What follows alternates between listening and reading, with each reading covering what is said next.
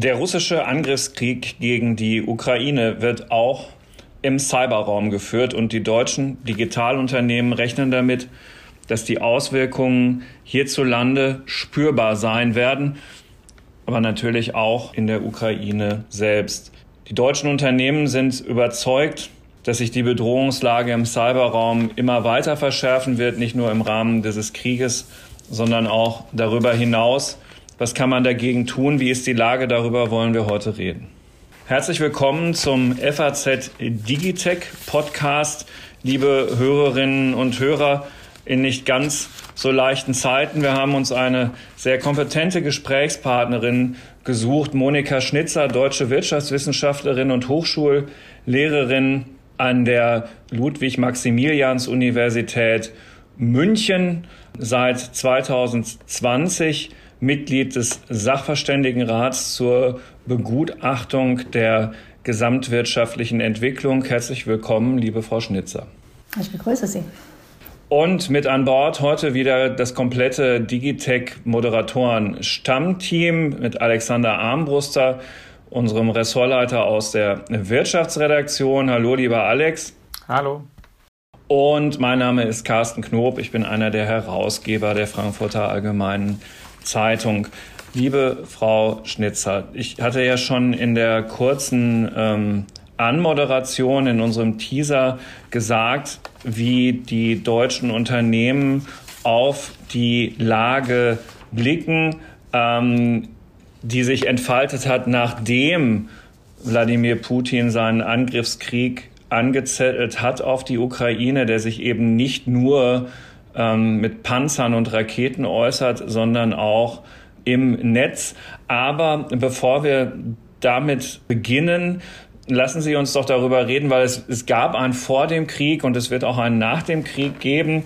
Das soll hier auch Thema sein. Lassen Sie uns einfach mal kurz darauf blicken, ähm, was eigentlich vor dieser Invasion schon passiert ist, weil die Cyberangriffe, die jetzt registriert werden, hat es ja vorher auch schon gegeben. Was ist Ihnen denn da beim Blick, wenn man so will, in die Geschichte schon aufgefallen, äh, bevor wir dann gleich darüber reden, mit welchen Angriffstypen dort überhaupt gearbeitet wird? Ja, das ist tatsächlich ganz interessant, sich anzuschauen, was gab es denn früher schon für Angriffe. Und tatsächlich war die Ukraine schon ähm, Ziel von verschiedenen Angriffen. Ein besonders wichtiger und letztlich auch unglaublich teurer Angriff war der sogenannte NotPetya-Angriff. Und er macht auch sehr schön deutlich, dass äh, bei einem solchen Angriff nicht nur die Ukraine selbst betroffen ist, sondern dass auch Unternehmen außerhalb der Ukraine betroffen sein können. So war es damals. Und auch das könnte uns jetzt wieder drohen. Insofern Spoiler Alert. Das wird ein Thema sein, über das wir uns dann später auch noch unterhalten sollten.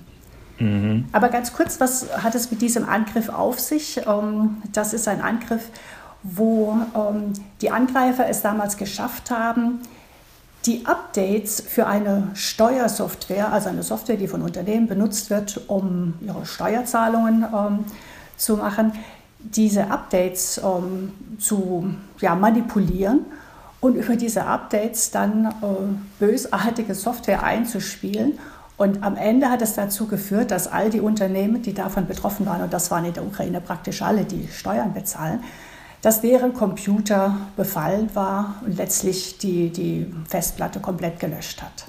Das war für die Ukraine ein enormer Schaden, aber eben auch für Unternehmen außerhalb der Ukraine, also insbesondere all die Unternehmen, die in der Ukraine aktiv waren und deswegen über das System letztlich auch diese Schadsoftware dann sich eingefangen haben. Und das ging so weit, dass beispielsweise das dänische Logistikunternehmen Maersk komplett ja, von seinen Computern abgeschnitten war. Die mussten quasi zehn Tage lang mit Papier und Bleistift arbeiten, bis sie ihr Computersystem wieder aufgezogen hatten, ganz neu.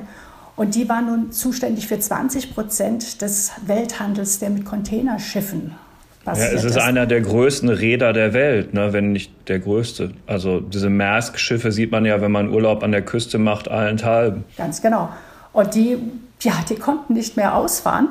Die Ladung konnte nicht mehr gelöscht werden. Alles, was letztlich den Computer erfordert hat, das hat nicht mehr funktioniert. Aber das waren auch nicht die Einzelnen. Also Es waren Pharmakonzerne betroffen, es waren äh, Transportunternehmen, Industriekonzerne, selbst Tschernobyl, das, das äh, Atomkraftwerk, war letztlich betroffen, weil Strahlenmessanlagen ausgefallen sind. Also insgesamt rechnet man, dass das zu einem Verlust, zu einem weltweiten Verlust von 10 Milliarden ähm, Dollar geführt hat. Und das war zu der Zeit, das ist jetzt fünf Jahre her, ungefähr 10 Prozent des ukrainischen Bruttoinlandsprodukts. Also eine gewaltige Summe für die Ukraine, aber auch für die Welt. Bis dahin eigentlich der teuerste einzelne Angriff überhaupt ist erstaunlich unbeachtet geblieben. Ne? Ich hatte das eben schon gesagt, ähm, um, um welche an, also Sie haben jetzt diesen konkreten Fall genannt, aber ähm, also man wird ja wie jedes Unternehmen wird Tag für Tag ähm, 1000 bis 10.000-fach, bei noch größeren möglicherweise sogar 100.000-fach angegriffen. Mit welchen ähm, Angriffstypen haben wir es denn äh, zu tun mit Blick auf die Ukraine? Was ist Ihnen da aufgefallen bei der Recherche? Also typischerweise, was wir ja kennen, ist, dass man Angriffe hat mit sogenannter Ransomware, also dass äh, eine Schadsoftware aufgespielt wird, die dann die eigenen Daten verschlüsselt, sodass man nicht mehr mit ihnen arbeiten kann und dann wird eine Lösegeldforderung gestellt und dann ähm, ja, zahlt man oder zahlt man nicht, besser man zahlt nicht. Aber äh, das ist das, was wir so typischerweise kennen. Was jetzt in der Ukraine passiert ist, gerade jetzt auch im Vorfeld dieser Invasion, das war Januar und Februar, da sind ähm, mehrere Typen von, von Verfahren angewendet worden. Einmal ähm, sogenanntes Defacement. Wie stellt man sich das vor? Das ist, als wenn jemand Graffiti an die Wand sprüht. Da hat jemand also ähm, auf die äh, Computer von, von der, der ukrainischen Regierung, auf deren Internetseiten, Ankündigungen eingespielt und das ist wirklich sehr scary, wenn man sich das überlegt. Da stand dann zum Beispiel, alle Daten auf dem Computer sind zerstört, es ist unmöglich, sie wiederherzustellen. Oder es kamen Warnungen wie, habt Angst, rechnet mit dem Schlimmsten. Also an der Stelle war es wirklich eine Maßnahme, um, ja, um den Leuten Angst zu machen, um zu zeigen, hier, wir können es, wir, wir können in eure Computer eindringen. Wir sind hier. Hm. Ja, ganz genau. Um, die zweite Variante, die damals, äh, das war jetzt Januar, die da um, aus, ja, verwendet wurde, waren Viper-Software zu verwenden. Was macht das? Na, eine solche Viper-Software, die überschreibt einfach, was auf dem Computer drauf ist, auf der Festplatte. Das, das nutzen wir natürlich auch. Wir, wir, wir äh, löschen mal was, aber typischerweise kann das, was wir gelöscht haben, Gott sei Dank, hm, jeder ist davon schon mal betroffen gewesen, kann man es mit einem Spezialisten nochmal herstellen. Und Viber Software überschreibt jetzt aber das, was gelöscht wird, so oft, bis zu 35 Mal, dass es keine Welt gibt, in der man das wiederherstellen kann. Und genau so was ist eingesetzt worden. Man hat also ähm, das äh, im Januar auf einer Reihe von äh, Computern eingebracht, diese Viber-Software. Ja, und dann hat einfach nichts mehr funktioniert. Gut, dann die üblichen Denial of Service und Distributed Denial of Service Attacken sind ja sowieso irgendwie Standard. Vielleicht, um, um den Part ähm, mit Blick auf die Ukraine und jetzt diese aktuelle Invasion dann ähm, abzurunden, äh, irgendwelche flankierenden Cyberangriffe, die jetzt ganz konkret, wir waren jetzt ja eben gerade noch im Vorfeld des Überfalls auf die Ukraine, ähm, unterwegs, gedanklich. Und, und, jetzt hat das ja nun stattgefunden. Ähm, konnte man da irgendwelche Dinge registrieren, feststellen mit Blick auf eben den Kontext dieses militärischen Eingriffs? Ja, interessanterweise, die ähm, Attacken, die ich eben beschrieben hatte, da hat man die natürlich festgestellt, hat, dann haben wir sich Gedanken gemacht, hm, was bedeutet das, wie sollen wir das jetzt einschätzen, kommt es wirklich von Russland, kommt es von irgendwelchen Hackergruppen? Und dann tatsächlich am 24., als der Angriff kam, dann kam parallel dazu wieder eine ganze Reihe solcher Angriffe. Also Sie sagten es eben, Denial of Service, ähm, das heißt massive Anfragenflut, sodass die Webseiten nicht mehr funktionieren, das hat man gemacht um wieder die Leute zu verunsichern. Die konnten nicht mehr schauen, was macht jetzt das Außenministerium, das Verteidigungsministerium, was, was steht auf deren Webseiten. Man hat wieder solche Viper eingesetzt, um, um uh, die Festplatten zu zerstören. Und an der Stelle ist dann klar geworden, okay, da passiert was, das hat auch was mit dem Krieg zu tun. Und interessanterweise, als man sich den Viper jetzt mal genau angeschaut hat, der da zu dem Zeitpunkt eingesetzt wurde, hat man festgestellt, Der Zeitstempel für die Erstellung der Software, der war der 28. Dezember. Und das deutet einfach darauf hin, das ist im Vorfeld schon geplant gewesen. Und das ist ja auch was, was solche Angriffe ausmacht. Cyberangriffe macht man nicht von jetzt auf nachher. Das erfordert normalerweise lange Vorbereitung und die ist da wohl reingesteckt worden. Ja, und auch in dem Fall gab es das auch in den Monaten vorher. Und einen, den man, glaube ich, auch noch konkret sagen kann, wenn ich es richtig weiß, ist das, was ähm, der Angriff auf dieses Satellitennetzwerk CASAT, das ja zur Notfallkommunikation in der Ukraine auch verwendet wird, was zum, das gehört zum amerikanischen Unternehmen Viasat und das hat auch eben nicht funktioniert und da ist man auch so ziemlich sicher, ähm, dass da natürlich auch Russland dahinter gesteckt hat, um dann eben auch einen Teil wichtiger Infrastruktur lahmzulegen, das übrigens auch Folgen bis nach Deutschland auch hatte. Ja, ich glaube, genau. das ist, mhm. ja, und ich glaube, dass das aber auch nochmal so, man, man damit auch, auch so, so ein bisschen sieht, auf welchen verschiedenen Ebenen sich eigentlich solche Cyberangriffe abspielen, die Sie auch schon skizziert haben, dass es eben einmal um Maßnahmen geht der Desinformation, der ähm, ähm, oder des Aufwiegelns oder der Falschinformation bis hin dazu, die ja noch keine in dem Sinne Computer kaputt machen, aber bis hin dazu, dass es halt andere Angriffstypen gibt, die wirklich versuchen, Verteidigungsinfrastruktur oder andere kritische Infrastruktur wirklich lahmzulegen oder zu zerstören also viel, viel invasiver sind und auf diesen verschiedenen Ebenen versucht wird, das Ganze ähm, dann durchzuführen und so, ein, so einen Krieg zu begleiten, einen, einen ich meine, man kann gar nicht sagen echten Krieg, sondern dass es eben einfach Teil der Kriegführung mittlerweile ist. Ja, und äh, genau wie Sie eben sagt, diese, diese Störung der Satellitenverbindung, das hat ja eben genau auch wieder dann äh, Auswirkungen auf andere Unternehmen gehabt. Also ein deutsches Unternehmen, was, was da Windenergieanlagen betreibt, das genau. konnte die auf einmal nicht mehr von extern her steuern. Das heißt, die, die haben zwar schon noch Energie äh, produziert, aber man konnte sie nicht mehr beeinflussen. Und an der Stelle ist jetzt nicht zu erwarten, dass das jetzt direkt äh, das Ziel der Angreifer war. Warum sollten die an der Stelle jetzt äh, die deutschen Windenergieanlagen beeinflussen wollen? Aber das zeigt auch, offensichtlich kann man das gar nicht so gut abgrenzen oder will es auch gar nicht. Und das hm. zeigt dann aber auch die Gefährdung für andere Länder, andere Unternehmen. Das ist was, was mich da auch dann ähm, wirklich auch schon sehr beunruhigt seit einer Weile, wenn es um das ganze Thema auch Cybersicherheit geht, dass man das eben kann, dass man sowas möglicherweise, wie Sie sagen, auch als Kollateralschaden bewusst in Kauf nimmt oder zumindest sich gar nicht einsieht, warum man sich da Mühe geben sollte, sowas zu vermeiden.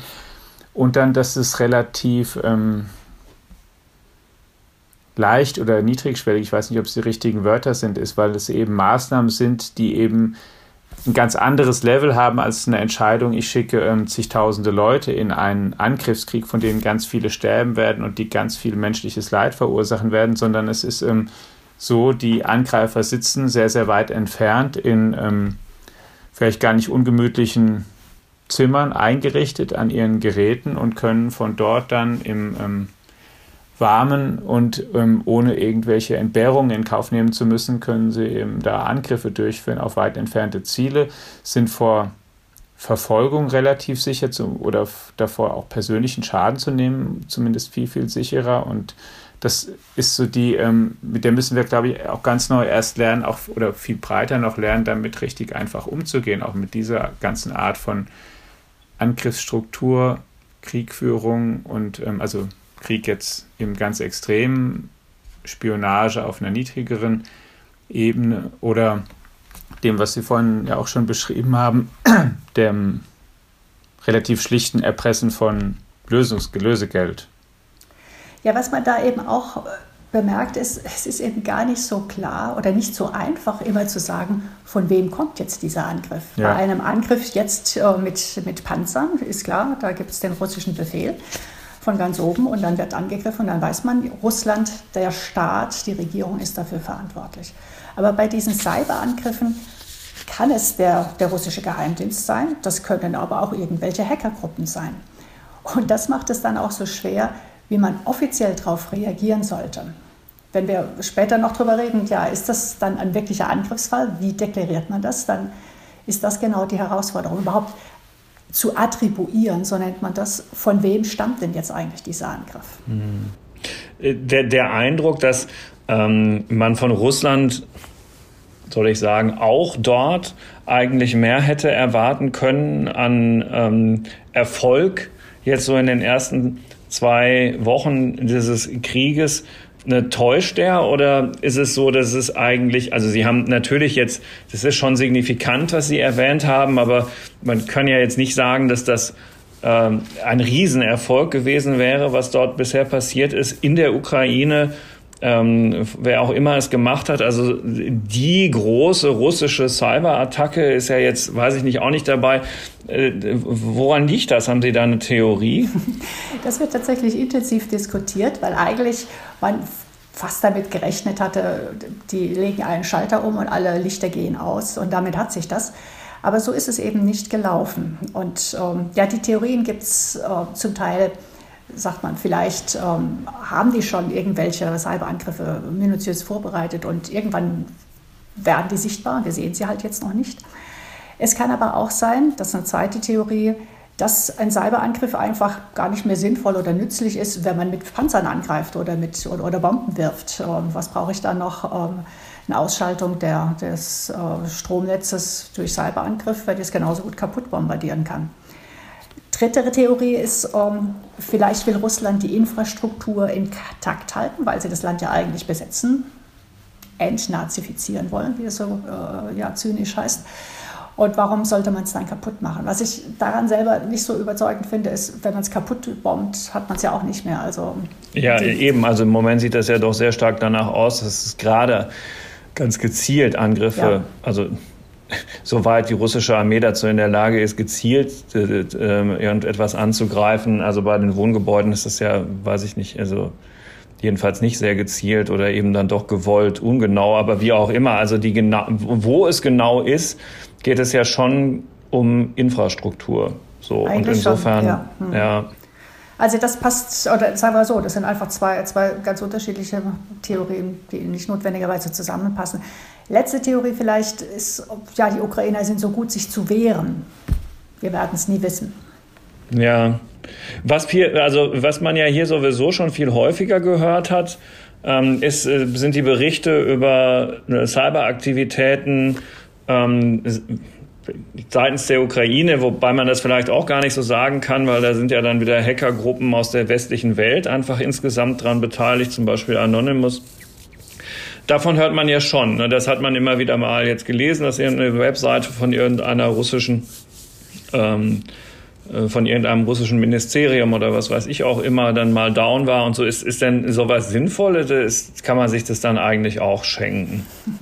Also an der Stelle finde ich zunächst einmal bemerkenswert, dass die Ukrainer da eigentlich sehr gut aufgestellt sind. Und das muss man, glaube ich, an der Stelle doch nochmal ganz stark betonen, dass die Ukraine hat sehr viele, sehr, sehr gute IT-Spezialisten. Die haben ja viele Start-ups, deutsche Unternehmen, mhm. die lassen da ja auch Programme schreiben. Und ähm, also ich selbst nutze beispielsweise ein Programm, was, was von einem der vier Unicorns äh, äh, aus der Ukraine äh, entwickelt worden ist, Grammarly. Also wenn, ich, wenn meine englischen Texte einigermaßen vernünftig klingen, dann weil ich das mit Grammarly testen lasse. Also ein tolles Startup aus der Ukraine. Also das zeigt einfach, die haben tolle Leute. So, was haben die jetzt aber gemacht, ähm, um sich zu verteidigen? Der, der ähm, ukrainische Digitalminister äh, Fedorov, der hat tatsächlich gesagt, äh, Leute, kommt zusammen, wir bauen eine IT-Armee auf und äh, alle Hacker äh, der Welt vereinigt euch, wir, wir äh, gehen da gemeinsam jetzt äh, gegen Russland vor. Und Sie haben es ja selbst schon gesagt, dass das hat eine Reihe von, von Effekten gehabt. Und ganz ehrlich, wenn ich sowas sehe, erstmal freut man sich. Auf der anderen Seite, wenn man jetzt die Experten hört, aus dem Westen, die sind dann zum Teil doch sehr verhalten, weil sie sehen, das ist unter Umständen doch auch gefährlich. Also es kann gefährlich sein für die Leute selbst, wer also sich nicht gut auskennt, sich nicht gut schützen kann, der wird vielleicht entdeckt und das ähm, ja, gereicht einem dann möglicherweise auch zum Nachteil. Es kann auch insgesamt Infrastruktur gefährden, weil man nicht so wirklich weiß, was man da jetzt eigentlich eingreift und das dann vielleicht auch einen größeren Maße Probleme mit sich bringen kann. Es kann bis hin zu einem Ergebnis führen, dass das dann wieder von Russland so ähm, vehement als Angriff wahrgenommen wird, dass sie dann möglicherweise wiederum zurückschlagen und, und das dann wiederum äh, zu, zu Problemen führen kann. Also wenn ich... Ich glaube, das ist ein wichtiger ja. Punkt, wenn ich da ganz kurz da einhaken darf, dann ganz konkret, weil da auch ähm, unsere Kollegen Stefan Finsterbusch und Timo Heg in den vergangenen Tagen da auch einen umfassenderen Artikel mal hatten, als es auch so ein bisschen darum um diesen Aufruf ging und wer beteiligt sich. Also die ähm, ähm, es ist ganz dringend davon abzuraten, dass man als irgendwie Laie oder wie soll ich sagen, ähm, Hobby eingelesener Hacker oder sowas glaubt, man müsste sich da oder sollte sich da an irgendwelchen Angriffen versuchen oder zu beteiligen, weil sie einfach ähm, erstens Schaden selbst anrichten können und zweitens selbst gar nicht geschützt sind richtig vor möglichen Reaktionen. Also das ist ähm, gar nicht so unähnlich zu dem, wenn sich jetzt Leute manchmal melden und sagen, wir, wir ziehen jetzt da auch mit in den Krieg, also in den physischen, realen Krieg als ähm, überhaupt nicht ausgebildete Soldaten oder so. Das ist ähm, dann auch für eine Armee nicht wirklich hilfreich. Nee, das kann sogar hochgefährlich sein, ne? Wenn, ja, also das, dass man da eben nicht nur sich, sondern auch die Ukrainer mit äh, gefährdet, in der Tat. Ja, diesen, diesen Text von der beiden Kollegen habe ich auch gelesen. Ähm, nehme ich auch mit in den F Plus Newsletter für den Samstag, habe ich mir schon fest vorgenommen, weil der auch einfach bei unseren Leserinnen und Lesern super gut angekommen ist. Wirklich äh, ein interessanter Aspekt dieser ähm, Auseinandersetzung. gut, jetzt haben wir viel über Russland und die Ukraine geredet und hin und wieder äh, fiel jetzt auch schon mal das Wort ähm, Spillover-Effekt. Ähm, das ist das eine. Nun könnte man aber natürlich auch mal betrachten, wie denn deutsche, westliche, amerikanische Infrastruktur äh, jetzt während dieser Phase durch ähm, Hacker und russische Cyberangriffe bedroht ist. Übrigens ja auch ein Phänomen, ähm, das es nicht erst seit Ausbruch dieses Ukraine-Kriegs gibt. Wie würden Sie da zurzeit die Gefahrenlage einschätzen? Also da wird tatsächlich äh, sehr gewarnt, dass das Bundesamt für Sicherheit in der Informationstechnik, BSI, das ja zuständig ist, sich um diese Fragen zu kümmern, hat ähm, aktuell zweithöchste Warnstufe, orange, ausgerufen. Schaut äh, natürlich sehr genau auf die Lage, ruft zu erhöhter Wachsamkeit auf, ähm, gibt auch Hinweise, die nicht öffentlich zugänglich sind. Man muss also sich dann ähm, konkret bei denen melden und dann wird man auch besser instruiert. Das kann man nicht einfach so auf der Webseite nachlesen. Also insgesamt äh, ist die Gefahrenlage hoch und ähm, an der Stelle würde ich davon ausgehen, wird alles dafür getan, dass man einen Angriff äh, vermeidet oder, oder den abwehren kann. Aber man muss ganz klar sagen, Deutschland ist da beispielsweise lange nicht so gut aufgestellt wie die Vereinigten Staaten. Die sind mit ihrer Cybersecurity da deutlich besser äh, aufgestellt, sind aber auch umgekehrt angreifbarer, angreifbarer, weil bei denen noch sehr viel mehr digitaler ist, digitalisierter ist, als es bei uns der Fall ist was dann noch wieder ein ganz anderes Thema ist. Aber in dem Zusammenhang stellt sich dann jetzt die Frage, ob dieser 100 Milliarden Topf, der für die Bundeswehr als Sondervermögen bereitgestellt wird, dann vielleicht zu einem nicht geringen Teil auch dafür genutzt werden sollte, Deutschland mit Blick auf dieses äh, Cyber-Thema resilienter zu machen. Ja, also das wäre in der Tat für meine Begriffe wirklich genau die Option, die, die, ähm, das, was man jetzt unbedingt tun sollte. Man muss einfach sagen, wir sind in dem Bereich bisher nicht gut aufgestellt. Wenn man mhm. sich mal anschaut, wie viel Forschung, wie viel Entwicklung haben wir, dann haben wir natürlich Einzelne, die da sehr gut unterwegs sind. Wir haben Publikationen, Patente, die haben auch zugenommen in dem Bereich. Aber die Entwicklung in den USA und in China insbesondere ist deutlich ähm, dynamischer. Und auch wenn man sich anschaut, ähm, welche Technologie verwenden wir, wir, wir sind Nettoimporteur von solcher Sicherheitstechnologie. Und da haben wir auch keinen, man spricht von komparativen Vorteil, wenn man sozusagen mehr macht, als, als im Schnitt in der Welt gemacht wird. Das tun wir absolut nicht. Also das wäre jetzt wirklich die Stunde, um Geld zu nutzen und uns da massiv besser aufzustellen, auch um weniger abhängig zu sein. Denn jetzt, heute reden wir über Russland, morgen vielleicht über China und dann wollen wir nicht von denen abhängig sein in der Technologie. So ist es. Ja, das glaube ich auch auf jeden Fall, dass wir da mehr, ähm, mehr selbst können müssen als Deutschland oder mindestens mal als, als ähm, Europa oder EU-Europa sozusagen oder mit den Briten zusammen, dass, da, dass man da einfach ähm, viel mehr Fähigkeiten hat und was ja, glaube ich, hier auch ganz wenig oder viel zu wenig stattfindet und viel weniger als im Vergleich mit Amerika. So auch die Zusammenarbeit zwischen der Bundeswehr und der Forschung und so weiter daran. Ich meine, da ist ja in Amerika die, die das ähm, Militär ist ja ein großer Auftraggeber von unglaublich vielen IT-Projekten und hat eigene auch sogar ähm, Forschungsfördereinrichtungen, die wirklich ans Militär drangekoppelt sind ja, und auch davon auch initiiert worden, um Technologie zu entwickeln. Und das, ähm, also aus meiner Sicht müssen wir uns da auf jeden Fall ähm, in diese Richtung und ganzen Schritt, wir müssen nicht alles eins zu eins also kopieren, notwendigerweise, aber in diese Richtung ganz zwingend bewegen, dass auch diese Zusammenarbeit, dass unsere Bundeswehr da wirklich eng mit denen und viel mehr da zusammenarbeitet, weil das einfach ähm, es kommt ja sehr viel schlicht auch an, an, an Fortschritt eben, mittlerweile kommt ja aus dem zivilen Bereich an technischem Fortschritt und der dann militärisch genutzt wird. Das war früher mal ein bisschen umgekehrt oder ähnlich, aber heute auch, egal ob wir von künstlicher Intelligenz oder Quantencomputing oder was reden, da kommt sehr viel und das hat natürlich alles auch, da gibt es für das alles militärische Verwendungszwecke. Das glaube ich auch, dass man da viel mehr, das muss man viel enger auch, auch in Deutschland verzahnen ich glaube, da führt überhaupt kein Weg dran vorbei. Und ähm, mich diese flapsige Bemerkung mir noch ähm, erlauben darf und vielleicht nicht ähm, ein traditions, bestimmt traditionsreiches Segelschiff für viel Geld reparieren, sondern wirklich in ähm, Projekte dann jetzt oder in, in Bereiche unserer Verteidigung das äh, Geld investieren, die wir dann wirklich auch nach vorne gerichtet brauchen. Das kann ich wirklich nur unterstützen und ähm, äh, vielleicht war ja die eine oder andere Yacht jetzt bald, bald frei, die man dann lieber äh, akquirieren sollte.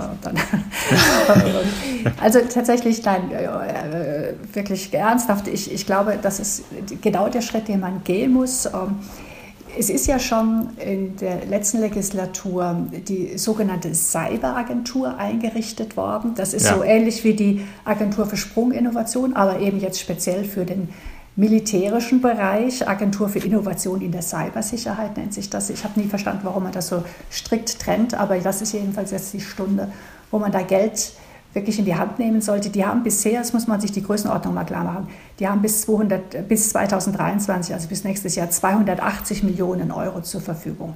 Wir reden jetzt über einen Etat von 100 Milliarden. Natürlich kostet ja. vielleicht der eine oder andere Panzer ein bisschen mehr oder das, das Flugzeug oder so, aber, aber hier in Leute zu stecken, die jetzt entsprechende Technologie, Cybertechnologie, äh, Sicherheitstechnologie entwickeln, ich glaube, dass, da ist jeder Euro gut investiert. Wenn, wenn Sie einen Vergleich nehmen, allein dieses ähm, Jedi Cloud-Projekt vom Pentagon, eine Verteidigungscloud sozusagen aufzubauen, haben die 10 Milliarden mobilisiert. Ja für ein Cloud-Projekt, das dann ausgeschrieben wird und das dann, ich weiß gar nicht, was der neueste Stand ist, da gab es ja auch Streit zwischen Microsoft und Amazon, aber ähm, so. Und das ist, da reden wir wirklich von einem Projekt nur. Ja, also hier muss man sagen, besser. Ähm weil wir ja auch mit einer Ökonomin sprechen, nur mal ganz kurz zwischengefragt, als sei, weil sich das die Leser ja auch immer fragen, ich weiß, es ist jetzt keine kerntechnische Frage, aber Sie sind ja vom Fach 100 Milliarden Sondervermögen, so viel Geld kann Deutschland schon problemlos aufnehmen und dafür zur Verfügung stellen oder geht es schwer? Wie müssen wir uns das vorstellen? Ja, Deutschland kann das. Also wir sind kreditwürdig. Wir können das als äh, Kredit aufnehmen. Um, ob wir es dann noch zu Negativzinsen aufnehmen können, das kann ich nicht garantieren. Aber wir stehen ja nach wie vor in einer wirklich, äh, was die Schuldenquote angeht, in einer sehr guten Situation da. Von daher, daran wird es nicht scheitern. Es wird dann eher problematisch sein, in kurzer Zeit das Geld auch wirklich auszugeben, weil äh, denken wir jetzt an die IT, es natürlich auch die Leute dafür braucht, ähm, die, mhm. die man damit beschäftigen will. Und dass es nicht in Bereiche reinsickert, dann doch, weil die dann, in die es vielleicht nicht unbedingt soll. Weil die Beschaffung und die ganzen Strukturen, die da sind, noch gar nicht ähm, so modern sind, wie sie sein müssten. Genau, also ganz sicher muss man da auch an die Verfahren bei der Beschaffung äh, rangehen. Ähnlich wie auch die Verfahren jetzt bei der erneuerbaren Energie verbessert werden müssen. Also da ist auch im administrativen Bereich einfach noch sehr viel zu tun. In, nun äh, sind Sie ja Professorin an der äh, LMU in München und wir hatten vor zwei äh, Wochen einen Digitech-Podcast mit Judith Gerlach der bayerischen Staatsministerin für Digitales. Und Frau Gerlach hat vor zwei Tagen auch eine Pressemitteilung rausgebracht zu dem Thema und da fordert sie noch etwas anderes, nämlich ähm, auch den Einsatz von Hackbacks nicht auszuschließen, falls es zu einem Hackerangriff auf deutsche Stromnetze kommt. Da, dagegen hat sich die Koalition in ihrem Koalitionsvertrag ausgesprochen eigentlich. Ähm, die Ministerin fordert nun, dass das doch besser mal überdacht werden sollte. Wie stehen Sie denn zu sowas? Ja, das ist wirklich keine einfache Frage. Wieder, also Bauchreaktion wäre, meine Güte, natürlich. Aber, aber so einfach ist es eben nicht. Ähm, und das liegt wieder daran, dass es nicht so leicht zuzuordnen ist, von wem kommt jetzt wirklich dieser Angriff. Also angenommen, ähm, wir erleben jetzt, irgendwas funktioniert nicht mehr. Ist es dann der russische Staat oder ist das eine russische Hackergruppe? Und ich kann nicht den russischen Staat angreifen, wenn es eine russische Hackergruppe ist. Es sei denn, ich habe genaue Belege, dass es von der, dass es sozusagen die, die angewiesen worden sind. Ich kann sehr wohl um, ähm, eingreifen, wenn ich sage, der Angriff geht von einem bestimmten Server aus und den schalte ich jetzt aus. Ja, das könnte man machen. Aber jetzt einfach beliebig einen Gegenangriff zu machen, das ist heikel weil wir dann eben schnell in einer Phase sind oder in einer Situation sind, wo das auch wieder eskalieren kann. Dann sagt Russland, ja, wir waren es gar nicht, äh, Leute sind es, die, für die sind wir gar nicht zuständig. Und so verhalten die sich ja auch. Conti, Sie hatten es vorhin genannt, das ist ja so eine russische Hackergruppe, die eigentlich vor allen Dingen kriminell auftritt, Lösegeld erpresst. Die haben jetzt schon gesagt, ja, sie wollen den russischen Staat unterstützen, aber sie machen es auf eigene Rechnung. Sprich, äh, bitte nicht den russischen Staat dafür verantwortlich machen, wenn wir hm. das anstellen. Und da sind wir dann in einer ja, wirklich heiklen Situation. Aber wir brauchen doch technisch die Möglichkeit, das zu machen. Also wir sollen nicht die Falschen dann angreifen, das ist ja genau wie im, ähm, sozusagen im Bereich der physischen Waffen.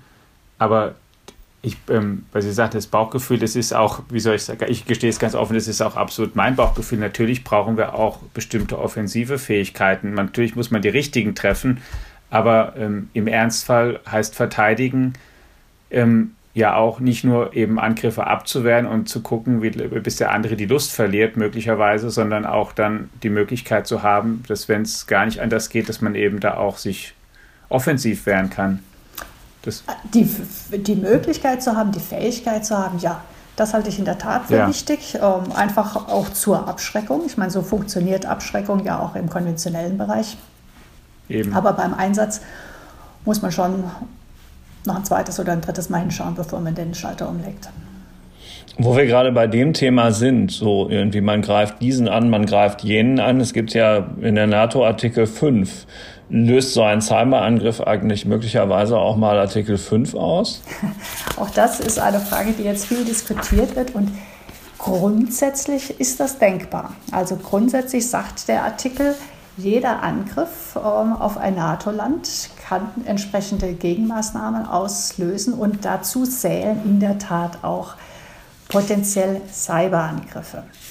Was aber bisher noch nicht so ganz genau definiert ist, ist, wann empfinde ich etwas als Cyberangriff? Wann, wann definiere ich, dass das ja. ein Cyberangriff ist? Ne? Wie stark muss das sein? Liegt da meine Webseite lahmgelegt oder fällt da der Strom in ganzen Stadtteilen aus oder was auch immer? Also da hat sich die NATO bisher zwar schon viel damit beschäftigt, aber sie hat sich noch nicht festgelegt, was genau sind die Schwellen und wie genau reagieren sie. Und das, das kann man schwierig finden, man kann es aber auch wiederum verstehen oder, oder sogar richtig finden, weil man letztlich dann auch ähm, den Gegner in, in Unsicherheit lässt. Die wissen nicht genau, was ihnen passieren kann. Es kann viel passieren, kann vielleicht nicht so viel passieren.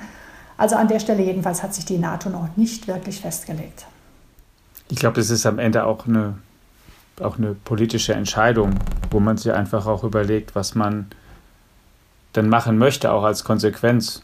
Ja. Man behält sich da einen Ermessensspielraum, weil es einfach, im, ich glaube, das ist da, genau wie Sie sagen, es gibt ja auch verschiedene Formen und ist eine Webseite lahmlegen ein Angriff, aber die andere Sache ist ja, wenn ich das feststelle, dann muss ich ja davor mir auch überlegen, welche Konsequenz ich für mich ziehen möchte. Und das ist ja auch jetzt die, ich glaube auch die, die ähm, Frage, die man sich da stellt, auch jetzt schon, wenn es um ähm, physische Unterstützung geht, Fragen, wie soll man Kampfflugzeuge an die Ukraine liefern, soll man Luftabwehrraketen liefern, soll man, was soll man liefern, was nicht und so weiter. Das sind ja im Prinzip die Erwägungen, was ist die NATO bereit oder inwieweit ist sie bereit, sich wie direkt in den, in den Krieg einzumischen.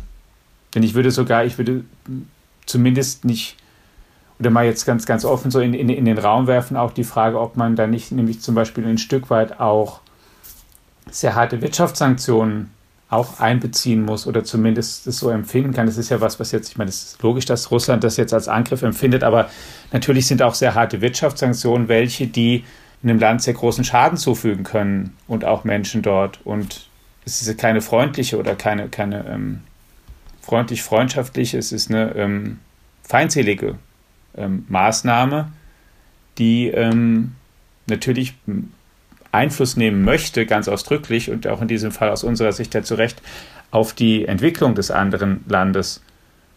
Und das hängt, ist, glaube ich, auch ein bisschen dann auch so eine politische Frage, wie ordnet man das ein, weil man dann möglicherweise halt Konsequenzen ziehen muss ja. oder sowas, die man eben aber auch dann, ja, die, die dann auch wiederum Konsequenzen haben für sich und den anderen. Ja, ich glaube, der Unterschied ist immer noch, dass das nicht unmittelbar Menschenleben gefährdet. Indirekt vielleicht schon, wenn das Land so arm ist, dass es keine anständige Krankenversorgung mehr hat, als keine Medikamente mehr kaufen kann. Vielleicht dann schon irgendwann. Aber ähm, den Unterschied würde ich schon noch machen. Bombardiere ich zivile Bevölkerung? Ja, klar. klar. Oder, oder ähm, sorge ich dafür, dass die ja, nicht mehr so gut äh, Importwaren kaufen können, weil der Rubel abstürzt? Ähm, das, das ist ein Unterschied. Jetzt äh, gibt es mh, hm, vielleicht noch ein Problem, das sich leichter lösen lässt, vielleicht aber auch nicht. Wir haben das eben schon mal touchiert. Nun weiß zwar jeder, der in irgendwelchen Unternehmen oder Behörden damit zu tun hat, dass Cyberangriffe Alltag sind.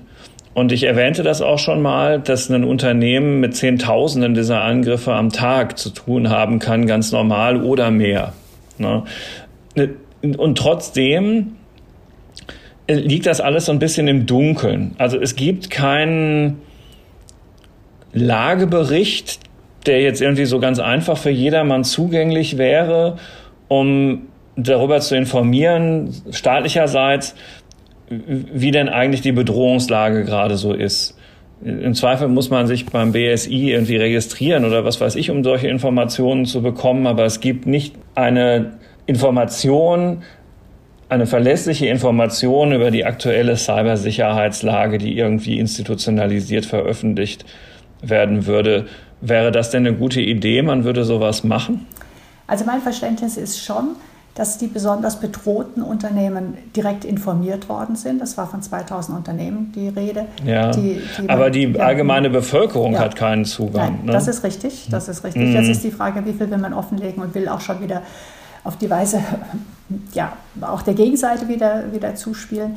Aber was, glaube ich, ganz klar kommuniziert werden muss und vielleicht noch nicht deutlich genug kommuniziert wird, ist, dass jetzt jeder gefragt ist, ähm, sich zu schützen, weil interessanterweise viele Angriffe ja ganz banal über E-Mail kommen.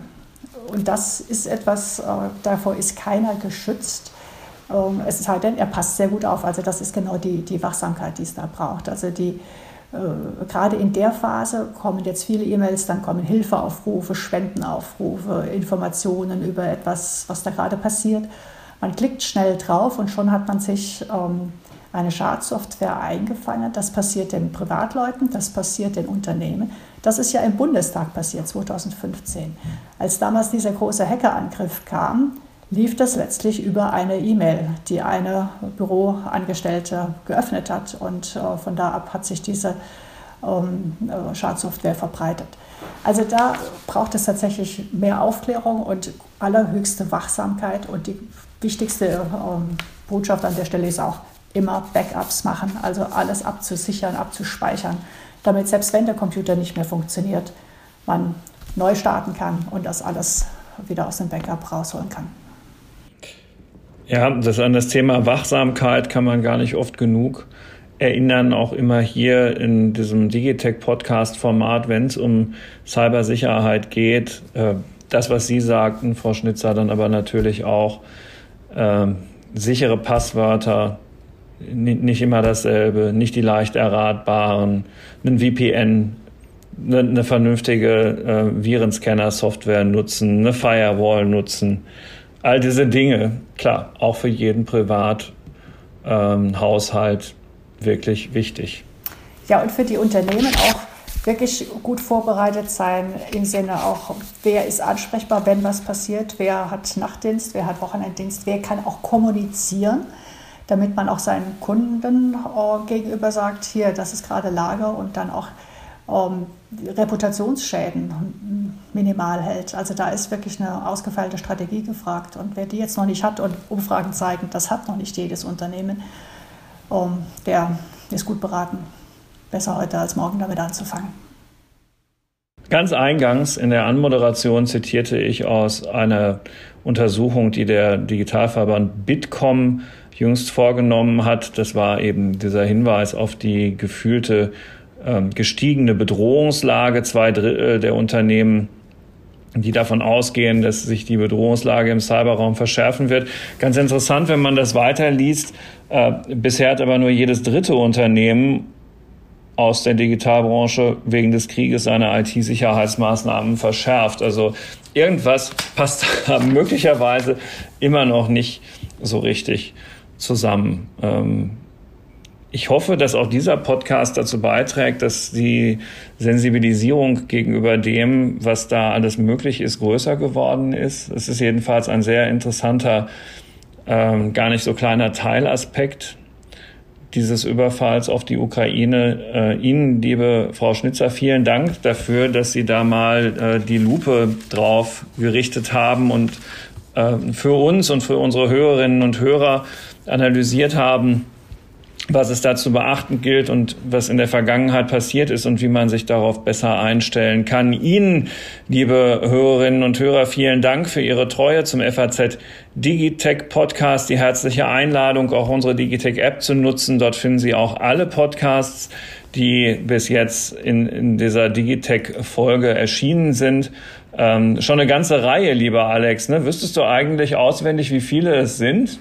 Nee, Nein, ne? und das ist eine gute Nachricht.